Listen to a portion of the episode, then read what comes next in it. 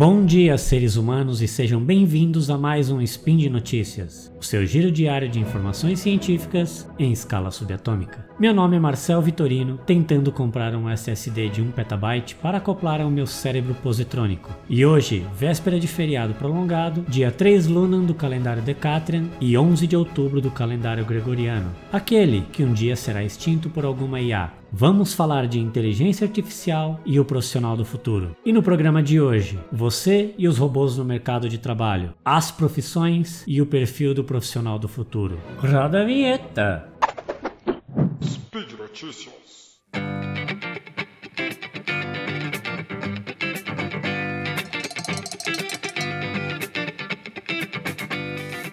Você já imaginou ter um colega de trabalho robô? Parece estranho, né? Mas já é uma realidade há muitos anos na indústria. Sempre que pensamos em linha de produção, para que a indústria consiga aumentar sua produtividade, é inevitável automatizar processos. Com essa automação, o trabalho que antes era realizado por seres humanos agora passa a ser realizado por robôs. Na indústria automobilística, esse processo de automação já vem sendo realizado há décadas, por meio de sistemas e programações de baixo nível, em que uma série de tarefas sequenciais gerenciam o que esses robôs primitivos devem fazer. Que a tecnologia afeta o mercado de trabalho, ninguém duvida, mas o tamanho desse impacto é motivo de muita polêmica. Será que os robôs em um futuro próximo vão acabar com todos os empregos do mundo? Essa foi a questão discutida por Martin Ford, futurologista, sim, vocês ouviram bem, futurologista e autor do best-seller O Amanhecer dos Robôs. Ford diz que a tecnologia já teve um imenso impacto no mercado de trabalho. Segundo dados do governo norte-americano, em 1998, trabalhadores acumularam 194 milhões de horas trabalhadas. Em 2013, o número de horas trabalhadas se manteve estável. Porém,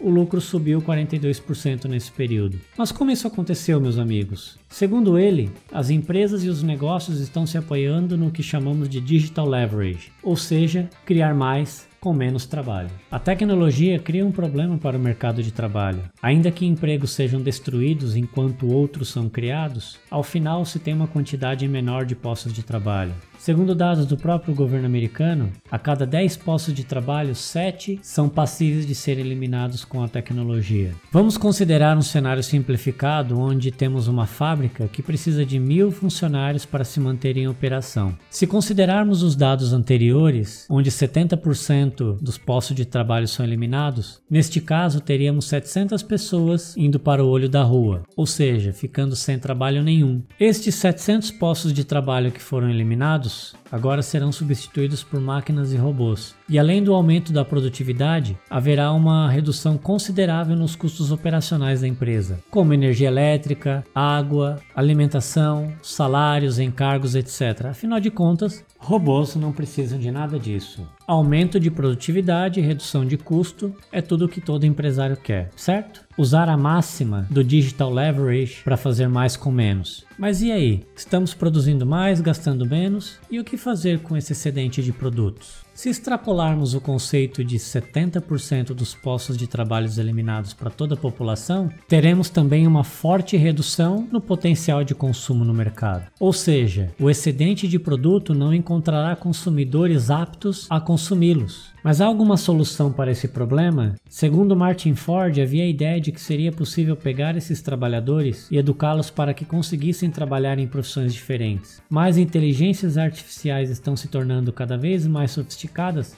que estão substituindo também esse tipo de trabalhador. Um bom exemplo é o que a IBM está fazendo com o Watson na área da medicina, em que já é possível fazer o diagnóstico de câncer com muito mais rapidez e muito mais eficiência do que muitos médicos especialistas no assunto. Essas IAs também fazem a leitura e a compilação de milhões de jurisprudências, auxiliando advogados e juízes na tomada de decisões nos processos que muitas vezes ficam parados por anos, porque é praticamente impossível que um ser humano consiga dar conta de ler tanta coisa em um curto espaço de tempo. As mudanças que a tecnologia e a automação trarão ao mercado de trabalho serão tão profundas que poderão requerer a criação de um novo sistema. Precisamos pensar em algum sistema que desvincule a renda ao trabalho tradicional. Um dos exemplos citados por Ford foi a renda básica universal. Esse sistema viabiliza a sobrevivência das pessoas apesar da menor disponibilidade de emprego e, ao mesmo tempo, permite que as pessoas continuem consumindo, algo essencial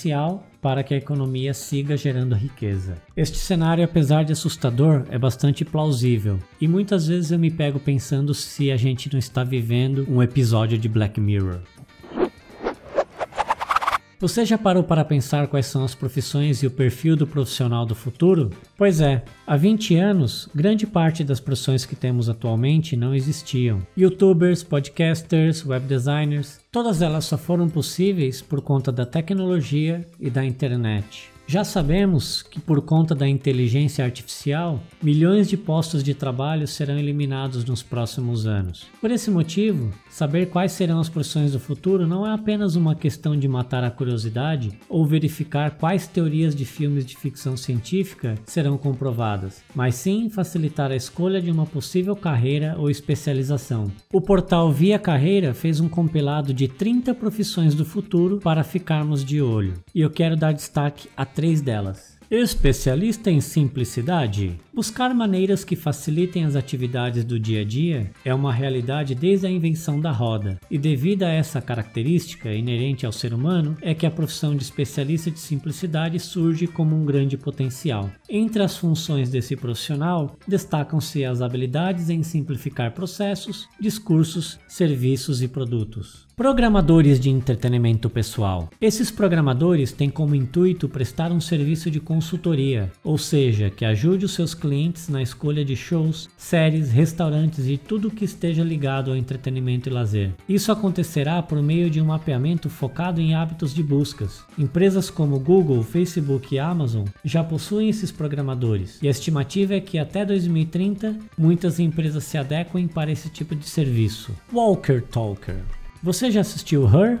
Bom, a inteligência artificial com a capacidade de compreender os sentimentos humanos ainda está longe de acontecer. No entanto, é provável que a profissão de Walker Talker, que nada mais é do que alguém que presta um serviço de companhia para pessoas solitárias, seja uma grande tendência entre as profissões do futuro. Além dessas profissões que são diferentes, mas que serão tendência em 2030, é importante levarmos em consideração que muita coisa precisa mudar para que os profissionais se adequem a essa nova realidade começando pelo modelo educacional. Segundo o professor Luiz Rasquilha, colunista da Rádio CBN e CEO da Inova Consulting, o modelo educacional atual não é capaz de preparar os profissionais para o futuro. Disciplinas como empreendedorismo, criatividade e pensamento lateral, tendências e futuro são exemplos de temas que poderiam ser discutidos em sala de aula para preparar o aluno não apenas para gerar conhecimento, mas também para gerar inovação para o mercado. Igualmente importante é desenvolver as competências nesses profissionais. O professor Marcelo Veras, da Inova Business School, fez um estudo onde ele organizou as competências em três grandes blocos: competências técnicas, competências comportamentais e competências de gestão, num total de 27 competências. Cada uma delas é mais ou menos importante, dependendo do momento da carreira que você se encontra. Bom, já vimos que não será tarefa fácil competir com máquinas, robôs e inteligências artificiais do futuro. Para isso, teremos que cuidar da nossa educação, pensar e desenvolver as nossas competências como profissionais e ter uma boa dose de criatividade para descobrir as tendências e imaginar quais serão as profissões do futuro que ainda não foram mapeadas. Eu só espero, meus amigos, poder resolver esta equação antes que a Skynet seja criada e as máquinas comecem a dominar a humanidade.